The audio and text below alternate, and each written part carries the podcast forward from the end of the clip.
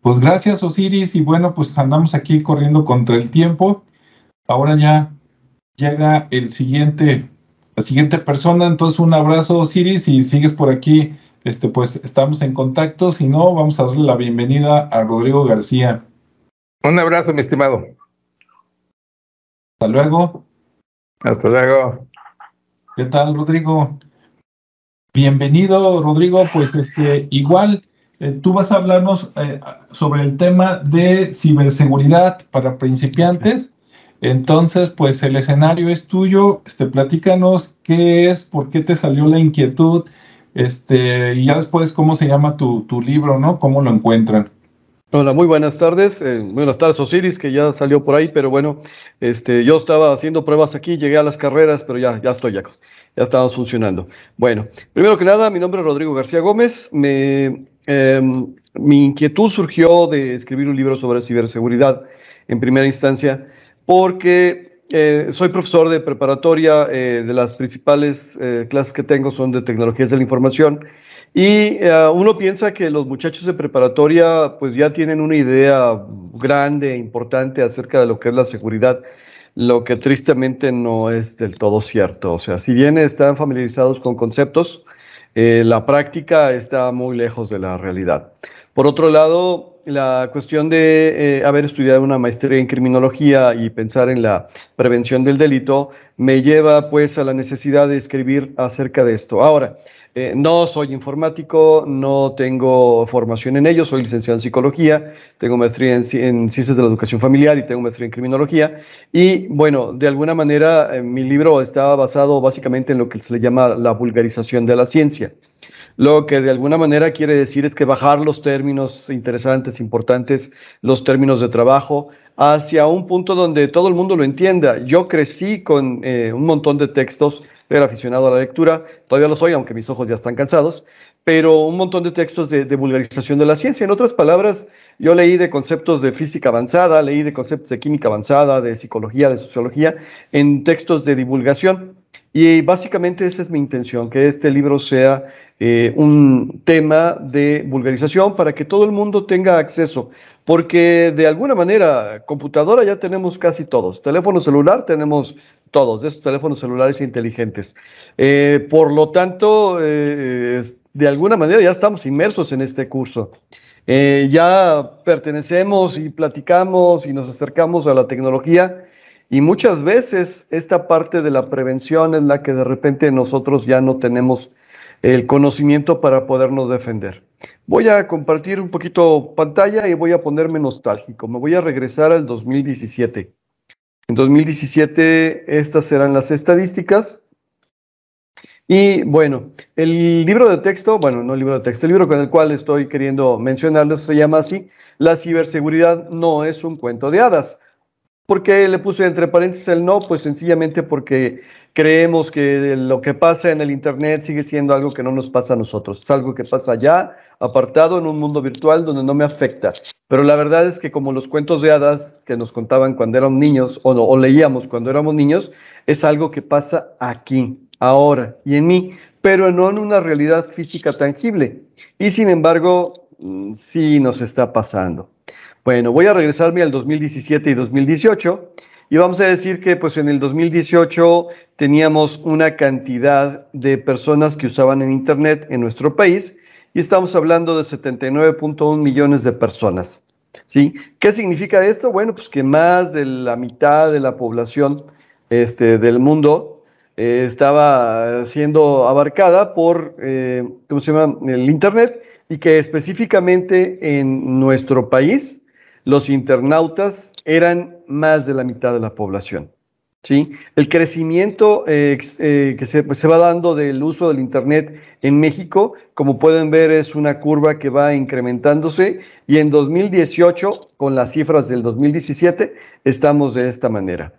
Ahora, eh, repasando qué tanto se manejan los medios masivos en el 2018, 2017, tenemos que el Internet, el promedio de tiempo por horas para la población activa es de 8 horas 12 minutos.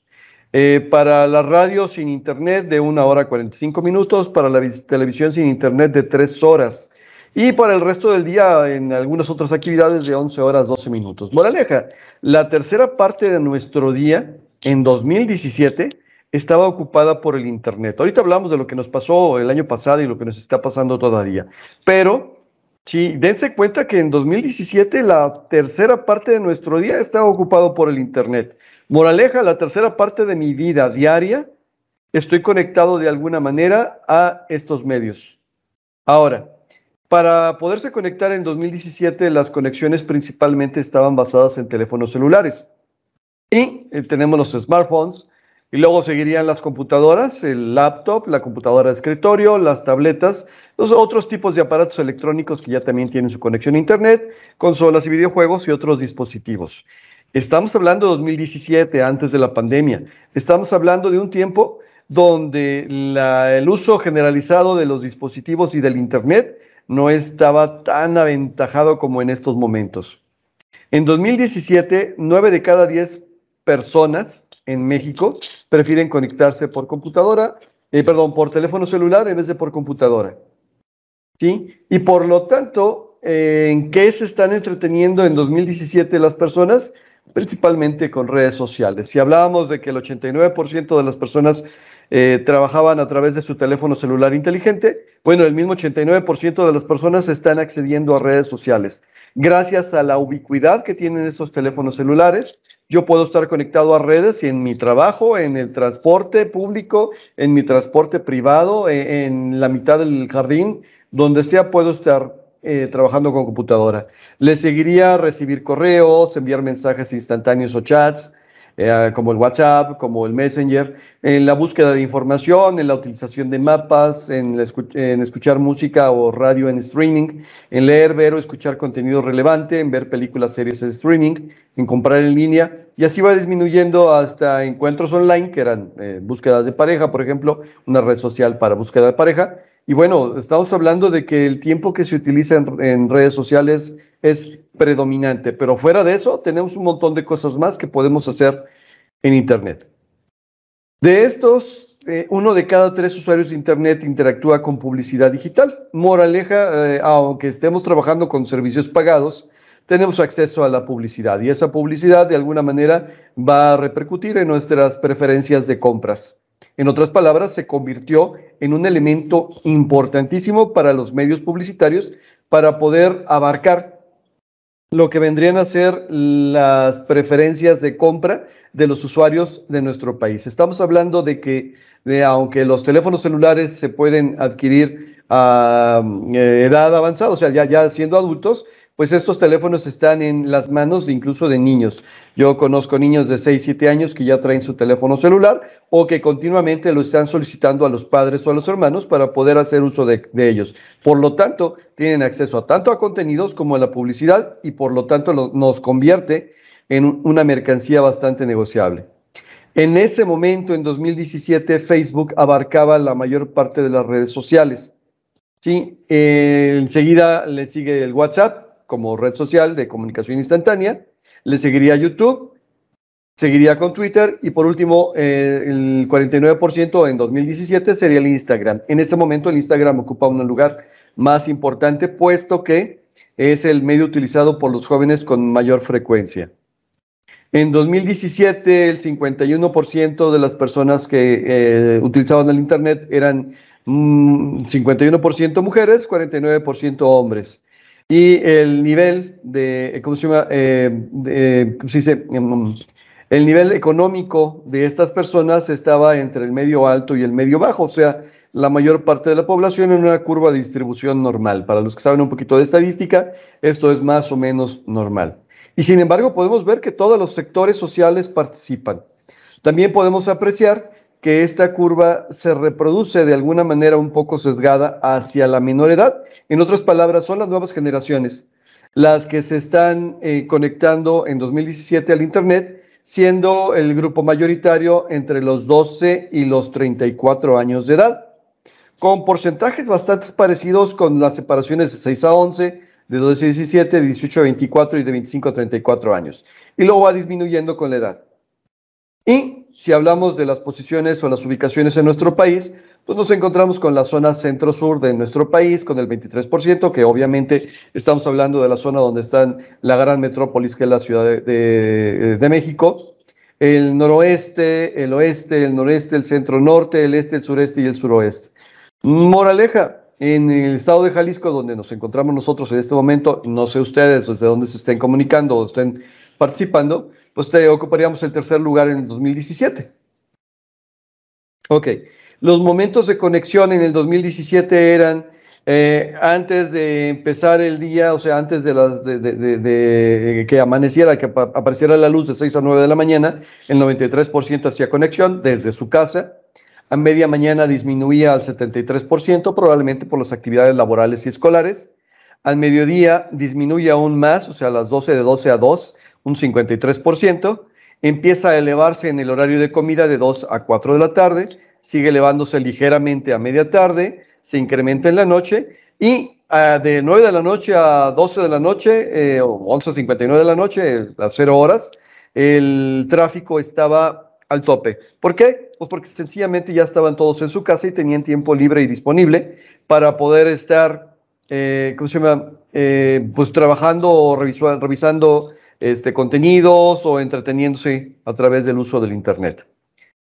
Bien, aquí va de nuevo la cuestión de cómo se conectan las personas. De alguna manera ya lo mencionamos. Y con esto nos damos cuenta de que en el 2017 éramos un país muy conectado, muy conectado. ¿Y qué sucede? Pues sucede que en 2020 se declara la pandemia, sucede que en 2020 eh, literalmente nos encierran en nuestras casas y la computadora, el televisor, el celular se convierten en nuestra ventana al mundo, lo que elevó o triplicó prácticamente las cantidades de lo que estamos platicando aquí. supongo que de alguna manera ustedes estarán eh, de acuerdo conmigo en que se volvió prioritaria la adquisición de un equipo de cómputo de características generalmente de regulares a buenas, el manejo de teléfonos celulares inteligentes, la compra de eh, eh, tabletas que fueran funcionales y que sirvieran para poder manejar la educación de los niños o de los jóvenes o de los adultos, porque todo se realizó a través de la computadora del Internet, lo que nos convirtió en internautas. Ahora prácticamente podríamos decir que incluso personas de edad avanzada ya se han tenido que conectar precisamente para poder tener contacto con el mundo exterior. La computadora se convirtió, una vez más, insisto, en nuestra ventana al mundo. Y en ese momento eh, se vuelve vigente aquella situación que de alguna manera quiero hacer hincapié en este libro de la ciberseguridad, no es un cuento de hadas. Voy a recordar un poquito lo que nos eh, platicaban acerca de los cuentos infantiles y decía, había una vez un país lejano, por no decir ninguna ubicación en específica, donde los habitantes de un reino eran poseedores de una gran riqueza. Y sin embargo, no sabían que tenían esa riqueza. Pero algunas personas de ese reino y algunos monstruos sí se percataban de esa riqueza y estaban en búsqueda precisamente de adueñarse de esa riqueza. De eso se trata este libro. Eh, la idea del libro es eh, para las personas que no están relacionadas con el mundo de la computación y, no, y me refiero precisamente desde no saber nada hasta manejar la computadora como usuario habitual. El tener acceso a el conocimiento necesario para proteger esa riqueza. ¿Y de qué riqueza estamos hablando? Bueno, tú tienes un nombre propio, yo me llamo Rodrigo. Bueno, mi nombre propio tiene un valor. En el Internet, mi nombre propio, mi fecha de nacimiento, con esos simples dos sencillos eh, eh, eh, datos, ya es posible solicitar un crédito. Y algunas empresas que se supone que deberían ser más quisquillosas para la obtención de la información y la comprobación de los datos, no han estado haciendo su tarea completa. Por lo tanto, de repente nos vuelve vulnerables y nos enteramos que fulano de tal adquirió un crédito y el fulano de tal no conoce esa situación. Y sin embargo, sí le encargaron la situación de tener que pagar. De que si necesito entrar a ese mundo imaginario de hadas que se llama Internet y de repente estoy en un lugar, por ejemplo, un restaurante, o estoy en una plaza pública que tenga conexión a Internet, al accesar ya estoy exponiendo a mi equipo al manejo de ciertas personas con pocos principios morales que pueden adquirir la información de, vital o toda de la información de mi, de mi celular. Y por lo tanto yo tendría que tener no solamente un antivirus en mi computadora o en mi celular, sino también tener un firewall y también tener un, sistema de detección de phishing, que es la suplantación de identidad, y de preferencia no conectarme con esa red porque sencillamente me deja expuesto. Bien, ¿qué significa? Bueno, significa que hay personas, como en los cuentos de hadas, que literalmente se convierten en monstruos y que a la hora de convertirse en monstruos nada más están buscando cómo poder eh, accesar a esta información para poder dañar o vulnerar. Bien, pongo un ejemplo. Existe el phishing, el phishing es la suplantación de identidad, es lo que les decía que con mi nombre y con mi fecha de nacimiento en algunos lugares ya es posible incluso solicitar un crédito y que se los concedan, pero con mis datos me lo van a querer cobrar a mí. Pero existen un montón de delitos más. Está el, el, terrible grooming. El grooming es que un adulto se haga pasar por un niño o un adolescente y empiece a cultivar una amistad con un niño o un adolescente haciéndose pasar por otro igual, hasta llegar al punto del de, acercamiento. Y en el momento del acercamiento, literalmente provocar desde un secuestro, una violación, un abuso de confianza o cualquier otro tipo de situaciones que podría dejar al menor y a su familia expuestos a esta situación. Ahora, uh, ya que estamos hablando de cuentos de hadas y cosas que normalmente no podemos ver, por lo menos en teoría, en la vida real, pues tenemos el país de los zombies, ¿no? Y, bueno, déjenme decirles que se puede convertir a una computadora o un teléfono celular en un zombie. Entonces la ciberdelincuencia, se ha vuelto tan creativa que literalmente pueden instalar uh, con un mínimo de participación por parte tuya eh, un virus de computadora que se esconde y que se activa hasta cierto evento o cierta fecha o cuando ellos lo deciden y hacen que tu computadora se convierta en un servidor de material que podría ser pornografía infantil, pornografía adulta, que podría ser una cadena de distribución de narcotráfico, que podría convertir tu celular o tu computadora en un zombie, donde tú no te das cuenta de que te están comiendo el cerebro, o sea, una parte de tu proceso de computadora. Y el libro se trata de decir, bueno, primero date cuenta de que eso existe, porque mientras sigas pensando que no existe, no vas a poder tener poder para poderlo manejar. Y en segundo lugar, para que una vez que te des cuenta puedas empezar a tomar las acciones necesarias para la protección correspondiente. En otras palabras, bueno, sí, definitivamente descargar un antivirus. Eh, se explican las razones por las cuales es mejor un antivirus de paga que un antivirus gratuito. Ahora, no está por demás el antivirus, aunque sea gratuito, pero si tienes eh, el acceso con el antivirus de paga, tienes derechos adicionales y tienes programas adicionales. Por ejemplo, eh, hay algunas empresas que te están ofreciendo, aunque seas una persona física, un, eh, ¿cómo se llama? un programa que sirve para evitar eh, no solo la suplantación de identidad, sino también que puedan capturar tu computadora y te la encripten, o sea, que te pongan en, en ceros tu computadora hasta que pagues un dinero para que te den la clave de acceso y no siempre, aunque pagues, te dan la clave de acceso. Y entonces, bueno, eh, de, de repente se explica por qué. Y luego, algo que casi no he visto en México en personas en particular es el uso de las redes privadas eh, eh, virtuales en otras palabras, pues pagar una mínima cantidad para cierto tipo de eventos. Por ejemplo, si yo me voy de vacaciones y voy a estar en un hotel y me voy a conectar a la red de hotel, bueno, antes de conectarme a la red de hotel o antes de conectarme a la red de la cafetería, me meto a la red privada virtual. Y de esa manera estoy simulando que no estoy aquí, por lo tanto no me van a poder localizar, por lo tanto no les va a interesar tanto mi información. Y de esta manera voy a proteger Ahora, eh, en vez de utilizar el navegador eh, comercial común y corriente, hablemos de los de Microsoft, hablemos de los de Google o los de Firefox, mejor me descargo un, un, navegador que de entrada ni siquiera me va a pedir mis datos. Entonces tenemos una red privada este, que de alguna manera me está haciendo gratuita y que de entrada me va a meter en una VPN. Entonces ya no me tengo que pagar nada y de alguna manera ya estoy protegiendo toda mi información. Eh, obviamente, eh, primero tengo que explicar qué es eh, la delincuencia, qué tipo de agresores, cómo se clasifican, qué hace cada uno de ellos, qué le interesa a cada uno de ellos, de la misma forma que se explicaría eh, la delincuencia en la vida real. Por ejemplo, ¿a quién le interesa mi cartera? Pues es un carterista, es un asaltante y lo que está buscando es mi dinero inmediato. Bueno, hay un equivalente a un carterista, pero en el Internet. Eh, y ahí estamos con los famosos vineros, ¿no? ¿Qué son los vineros? Personas que se adueñan de tus datos digitales, por ejemplo, los de tu tarjeta de crédito. Cuando haces una transacción de compra en Internet, pues y tú registras tu tarjeta de crédito, bueno, pues entonces este, ellos pueden capturar esa información y hacer compras por ti.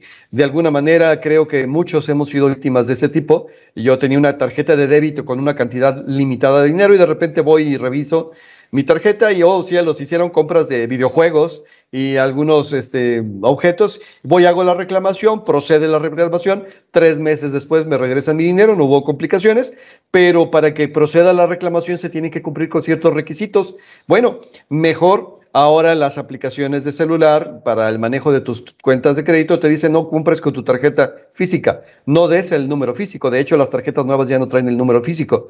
Da tu cuenta digital que está protegida y que cada cierto tiempo está cambiando el CBB, que es la clave que se utiliza para poder identificar. Ahora ese CBB se calcula y eso es lo que hace la aplicación, es literalmente calcular ese CBD cada cierta cantidad de tiempo. Cinco minutos, dos minutos y medio, dos minutos, un minuto, dependiendo del tipo de transacción que, estés haciendo.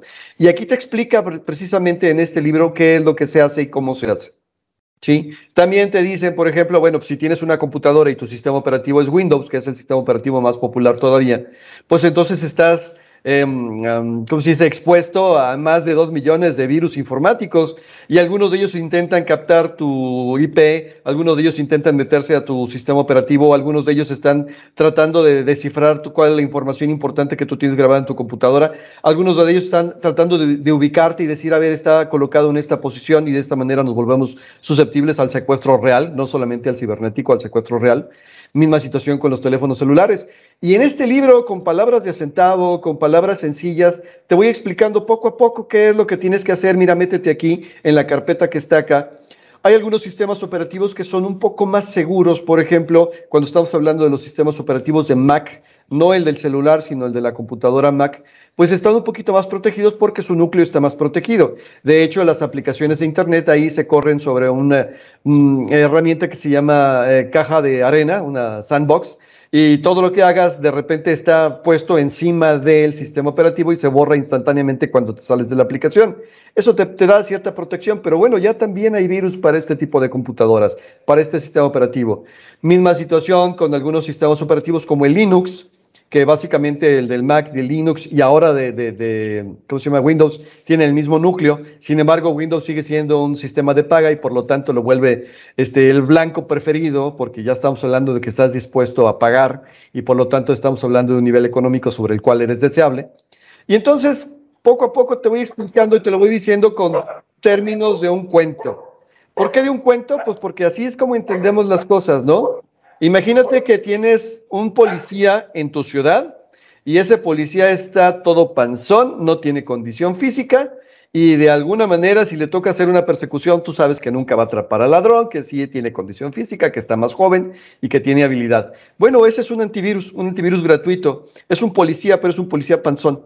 Y no tengo nada contra los policías panzones, sencillamente pues son buenos para cierto tipo de actividades, pero no para todas. En cambio, si tú pagas el antivirus que quieras, vas a tener un policía con mejores condiciones físicas. Si además activas tu firewall, no solamente tienes al policía, tienes la patrulla. Y si además de todo te metes a una red privada virtual, estás blindando tu casa o tu negocio para que de alguna manera nadie se pueda meter a él. Ya le pusiste cámaras de seguridad. Así es como está explicado este libro. A través del lenguaje de los cuentos de hadas, te voy poniendo, bueno, y esto es por esta razón. Y a ti te puede parecer lo más sencillo, lo más lógico del mundo, y sin embargo no lo hacemos. ¿Sí? Eh, conozco personas que, eh, a pesar del conocimiento que tienen, pues no han hecho las previsiones porque dicen esto no me pasa a mí, hasta que te pasa.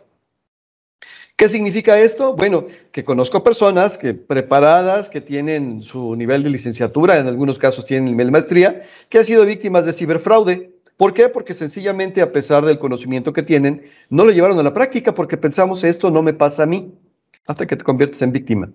De eso se trata este libro. La ciberseguridad no es un cuento de hadas, lo que busca es proponerte a ti que estás iniciando, a ti que eres lector eh, habitual, en un lenguaje bastante sencillo, cuáles son las normas básicas, los protocolos básicos que tienes que realizar y te dice, primero, paso número uno, haz esto, paso número dos, haz esto, paso número tres, esto, porque antes te expliqué qué es lo que podría pasar si no lo haces. ¿Sí? Ok, eh, vamos pensando que en la realidad en que vivimos, vivimos en un país bastante complicado, complejo, dirían por acá, y te roban el teléfono celular. Bien, ¿tu teléfono celular está encriptado o no está encriptado? Primer paso al comprar el teléfono celular, encríptalo. ¿Por qué? Porque el que se lo lleve, aunque conozca o no conozca la información, no va a ser tan sencillo que saque la información de ahí. Segundo lugar, necesitas conocer tu código email ¿Qué significa que tu, teléfono celular tiene una clave única con la cual tú puedes reportar tu teléfono y decirle, dalo de baja? Primero, para evitar que te borren tu información. En ese caso, tu teléfono queda inhabilitado de por vida, o sea, ya para siempre. Ya no va a funcionar nunca. Y en segundo lugar, para que ese teléfono no se convierta en una mercancía y por lo tanto estamos favoreciendo que se evite el robo de celulares porque ya no van a ser negocio en este momento siguen siendo negocio y siguen asaltando y robando celulares porque no nos sabemos esa clave, así de sencillo. ¿Sí? Entonces, bueno, tener esa información a la mano, tener esa información en un lugar práctico y seguro donde tú puedas en cualquier momento reportar. Pero que te roben el celular lo de menos, que te ubiquen, que sepan dónde has estado, qué es, cuáles son los lugares que frecuentas, dónde sería posible secuestrarte por el conocimiento de lugares que frecuentas, cuáles son tus eh, cuentas eh, bancarias, si se puede, este, ¿cómo se llama?, hackear ese tipo de información y afectarte si no has reportado adecuadamente tu, tu robo. Entonces el celular se volvió un elemento bastante deseable. Bueno, de eso se trata el libro. Voy a compartir pantalla eh, una vez más.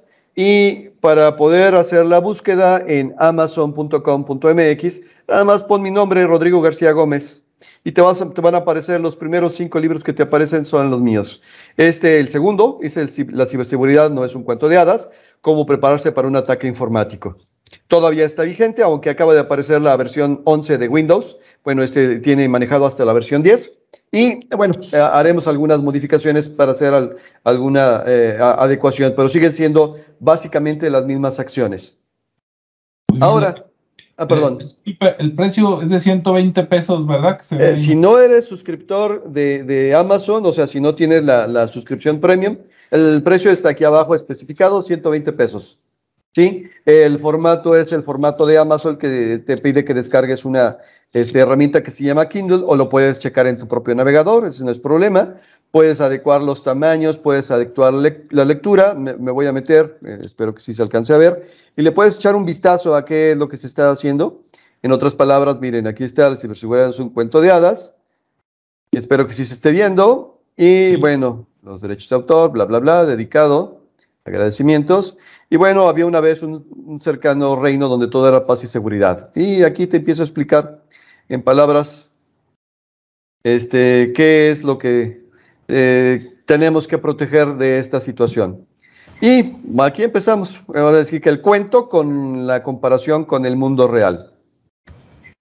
Bueno, este, como pueden ver, vale 120 pesos. En caso de que no seas este, suscriptor de Amazon, si tienes el Amazon Prime, es gratuito para ti. Está inscrito en el programa de tal manera que si estás pagándole a Amazon por una suscripción, pues es gratuito, lo puedes estar leyendo continuamente, etcétera.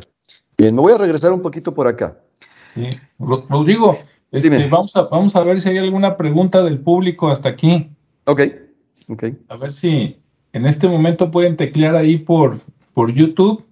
Si alguien quiere preguntarle algo a Rodrigo sobre el tema o sobre su libro, ¿sí? Ya lo estamos viendo, ya vimos cómo buscarlo, dónde encontrarlo. Entonces, si alguien quiere hacer alguna pregunta, adelante. Siempre hay un delay por ahí cuando estamos transmitiendo en vivo, como de unos 8 segundos. Entonces puede ser que alguien ahorita ya, ya preguntó, pero todavía no nos aparece por aquí en el chat. Y, y bueno, pues algo que nos quieras este, comentar por último de ese libro, Rodrigo, para que nos platiques del otro, que ya te quedan 10 minutitos para hablar del otro. Ok, bien, eh, de manera este, como mencionó Osiris anteriormente, es extraño, pero las personas que me han comprado y, bueno, mandan imprimir este, tapa blanda, eh, casi siempre son de España. O sea, se vende más en España que en México. No digo que en México no se venda, sencillamente digo que, por extraño que parezca, eh, los clientes que han, eh, la mayor parte de los clientes que han comprado este libro han sido de España. ¿Por qué? Tal vez un poquito más de cultura respecto a los problemas de ciberseguridad, probablemente como todo el mundo sepa, la, la, legislación europea de la Unión Europea en este sentido es un poquito más estricta que en México y por lo tanto lo obliga también a un poquito más de educación. Pero también tengo clientes de aquí, de un poquito de Estados Unidos y, y algo de Centroamérica y Sudamérica.